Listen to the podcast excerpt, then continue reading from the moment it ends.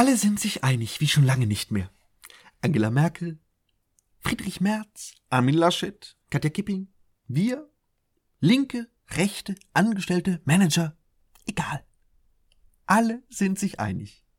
Wir müssen uns dankbar zeigen bei den Hunderttausenden und Millionen, die im Moment trotz Pandemie jeden Tag an vorderster Front die Gesellschaft am Laufen halten in den Krankenhäusern, in den Pflegeeinrichtungen, in den Notunterkünften, in den Arztpraxen, im Transport, in den Fabriken, im Einzelhandel. Millionen stehen trotz aggressivem Covid-19-Virus, trotz großer Ansteckungsgefahr jeden Tag auf der Matte und halten die Stellung und die Gesellschaft am Laufen. Versorgen uns mit allem, was wir brauchen, versorgen uns im Krankheitsfall, pflegen uns, wenn wir alt sind, forschen nach Medizin. Und um 21 Uhr wird geklatscht. So zeigen wir unsere Dankbarkeit. Politikerinnen und Medien zeigen sich rund um die Uhr dankbar, in Kommentaren und auf Pressekonferenzen. Man könnte sich in dieser klassenübergreifenden Dankbarkeit einfach mal wohlfühlen und sich selbst sagen, trotz aller Meinungsverschiedenheiten verbindet uns auch vieles. Das Menschliche, das Soziale, doch das wäre falsch. Gerade diejenigen, denen wir jetzt so dankbar sein sollen, ist in den letzten Jahren das Leben schwer gemacht worden. Die Löhne und Gehälter standen massiv unter Druck. Mit der Einführung von Hartz IV, der Agenda 2010, dem systematischen Aufbau des Niedriglohnsektors, wurde eine permanente existente Angst vor dem Abstieg aufgebaut damit einhergehend die Zunahme der Arbeitsintensität. Gerade im Gesundheits- und Pflegebereich werden die Arbeitsschritte mit der Stoppuhr getaktet. Wer diese Formulierung übertrieben findet, sollte mal Menschen in diesem Bereich einen Kaffee spendieren und sich den Arbeitsalltag plastisch schildern lassen. Das Gesundheitswesen wurde in den letzten Jahren immer mehr nach marktwirtschaftlichen Prinzipien umgebaut. Die Krankenhäuser wurden unter Druck gesetzt, schwarze Zahlen zu schreiben und Gewinne zu erwirtschaften. Die Krankenhäuser mussten also genau hinschauen, welche Abteilung, welche Behandlung, welcher Typ von Patient mehr Gewinn bringt oder mehr Kosten verursacht und welche Einsparungen hier möglich sind. Mit den Fallpauschalen wurde der Druck erhöht, die Kosten pro Fall so gering wie möglich zu halten, um mindestens kostenneutral zu wirtschaften, am besten aber gewinnbringend. Und umgekehrt führen diese Pauschalen dazu, dass viele Krankenhäuser Krankheiten mit unbekannten oder komplexen Verläufen gar nicht so gerne haben, weil diese sich womöglich dann am Ende gar nicht rechnen. Wenn es nach den Thinktanks der großen Konzerne geht, ist das alles erst der Anfang gewesen. Die umfassende systematische Privatisierung soll ja erst noch kommen. Mitte 2019 kam eine Bertelsmann-Studie zu dem Ergebnis, dass jedes zweite Krankenhaus in Deutschland schließen muss. Begründung? Rechnet sich nicht. Aber müssen Krankenhäuser sich rechnen oder müssen sie die medizinische Versorgung aller sicherstellen? Und sind sie für letzteres vielleicht immer weiter ausgehungert worden, was wiederum das Argument der neoliberalen Ideologinnen verstärkt hat, dass ja dann die Krankenhäuser selbst Gewinn erwirtschaften sollten, wenn sie schon so unterfinanziert sind? Und so hocken jetzt dieselben Figuren vor den Kameras, die zum neoliberalen Umbau des Gesundheitswesens beigetragen oder sogar maßgeblich vorangebracht haben und erklären, wie dankbar wir alle sein müssen. Jeden Tag auf der Matte, All diese Menschen, die jeden Tag auf der Matte stehen und sich um die Kranken, Alten, die Versorgung, Verteilung der Güter, um die Kinder, um die Bildung, um die Produktion kümmern, haben das auch vor Corona, vor Social Distancing, vor Ausgangssperren bereits jeden Tag gemacht. Ob sie ausreichend Zeit für ihre Familien und Freundinnen haben, pff, sich die Miete leisten können, sie zwangsgeräumt werden, weil ihre Wohnung zum Spekulationsobjekt wurde, sie Spielplätze, Kultureinrichtungen, Schwimmbäder in der Nähe besuchen können, sie einen Kita-Platz bekommen, ob ihre Rente im Alter überhaupt für irgendetwas ausreicht, all diese Dinge haben nie eine Rolle gespielt. Aber jetzt ist die große von oben verordnete kollektive Dankbarkeit angesagt. Ganz vergessen, dass für die Bedürfnisse und Sorgen genau dieser Menschen nie genug Zeit und nie ausreichend Geld da war.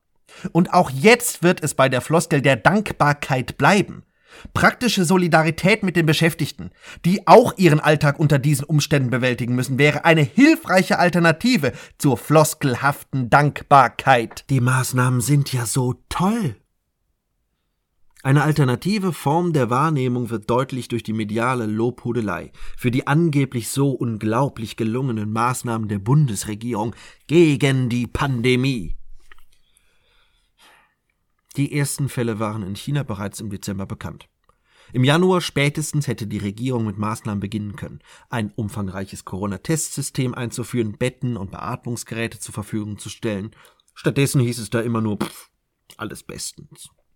Weitere zwei Monate vergingen, ohne dass etwas Substanzielles passierte. Ja, und jetzt sind wir mittendrin. Abregelungen, Social Distancing, teilweise Ausgangssperren.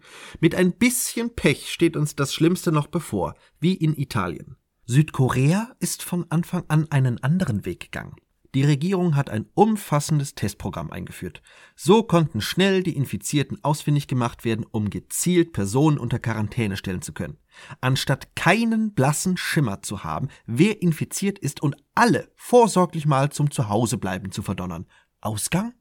Ungewiss. Die Zahl der Infizierten in Deutschland beruht auf den positiven Testergebnissen.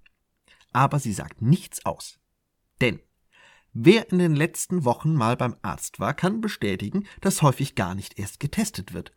Man muss nachweisen, dass man mit einem Infizierten Kontakt hatte. Wie das? Keine Ahnung.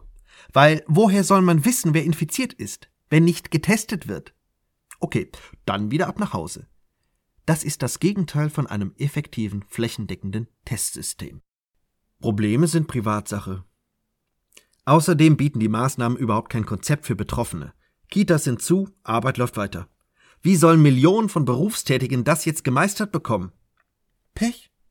Die Betriebe sollen mal bitte freiwillig überlegen, ob sie nicht ihre Mitarbeiter in Homeoffice schicken können. Müssen sie aber auch nicht. Viele Betriebe laufen einfach weiter.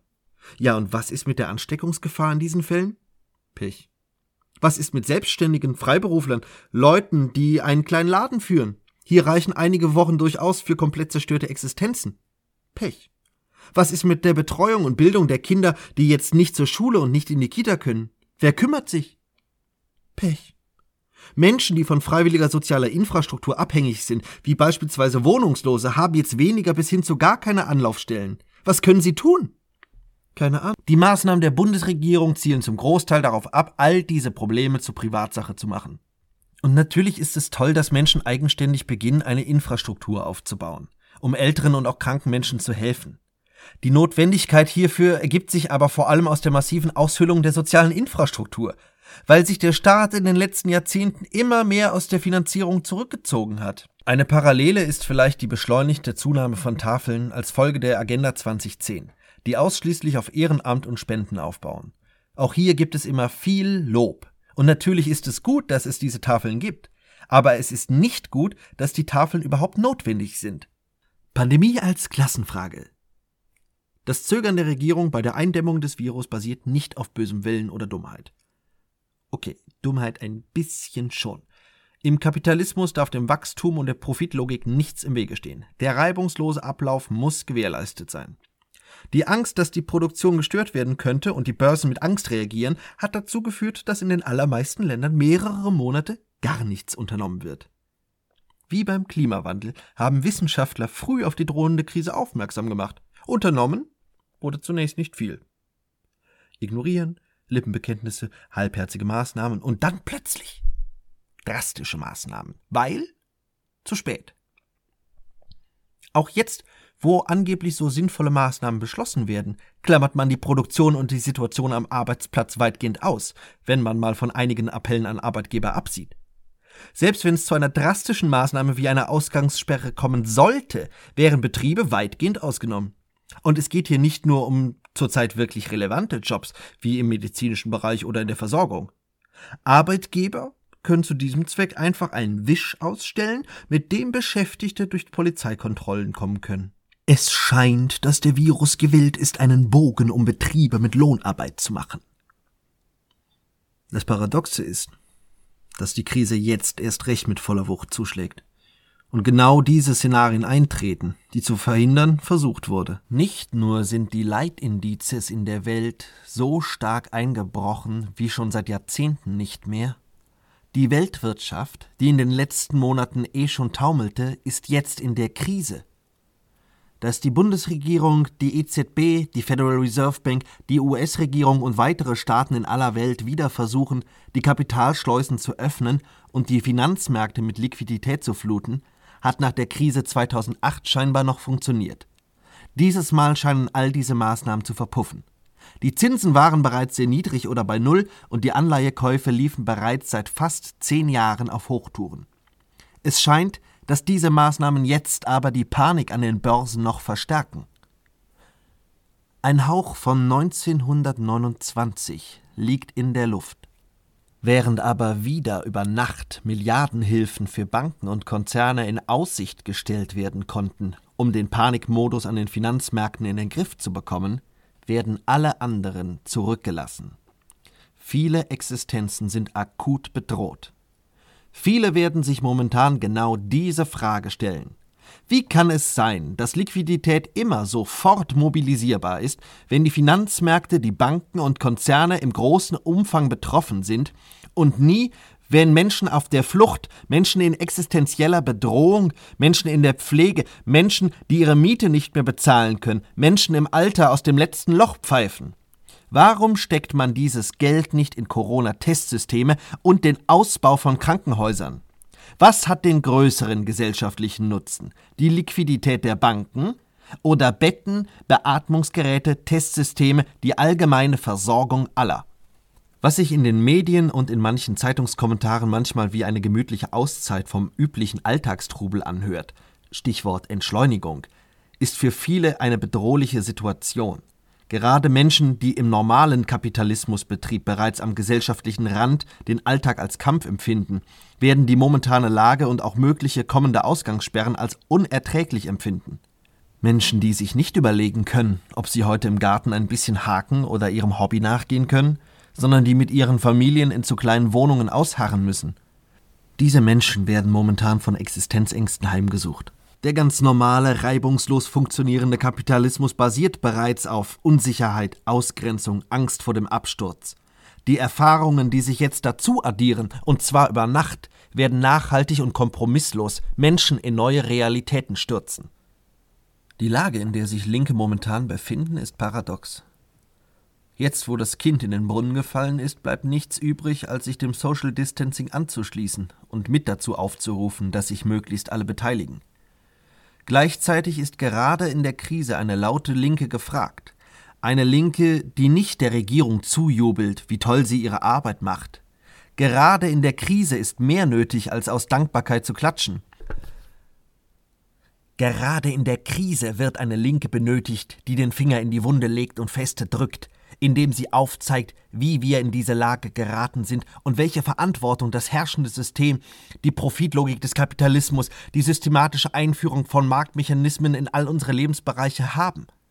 Gerade in der Krise muss sich eine Linke formieren, die Seit an Seite und laut mit denen steht, die besonders getroffen werden, das nötige Geld einfordert, das für Banken und Konzerne sofort mobilisiert werden kann, aber nicht für die Versorgung der Menschen. Und genau das ist das Paradox dieser Zeit. Bisher wirkten linke Bewegungen und Gruppierungen perplex. Verständlich zwar, aber auch hier ist versäumt worden, rechtzeitig Krisenszenarien im möglichst breiten Bündnis durchzuspielen. Es wird jetzt darum gehen müssen, kreative Formen zu finden, linke Kritik und auch linke Visionen für eine Welt ohne Kapitalismus in die Öffentlichkeit zu transportieren. Die Vorschläge für akute Maßnahmen liegen auf dem Tisch. Von Mietenstopp über die Forderung nach einem Corona-Grundeinkommen über eine Vergesellschaftung des Gesundheitswesens.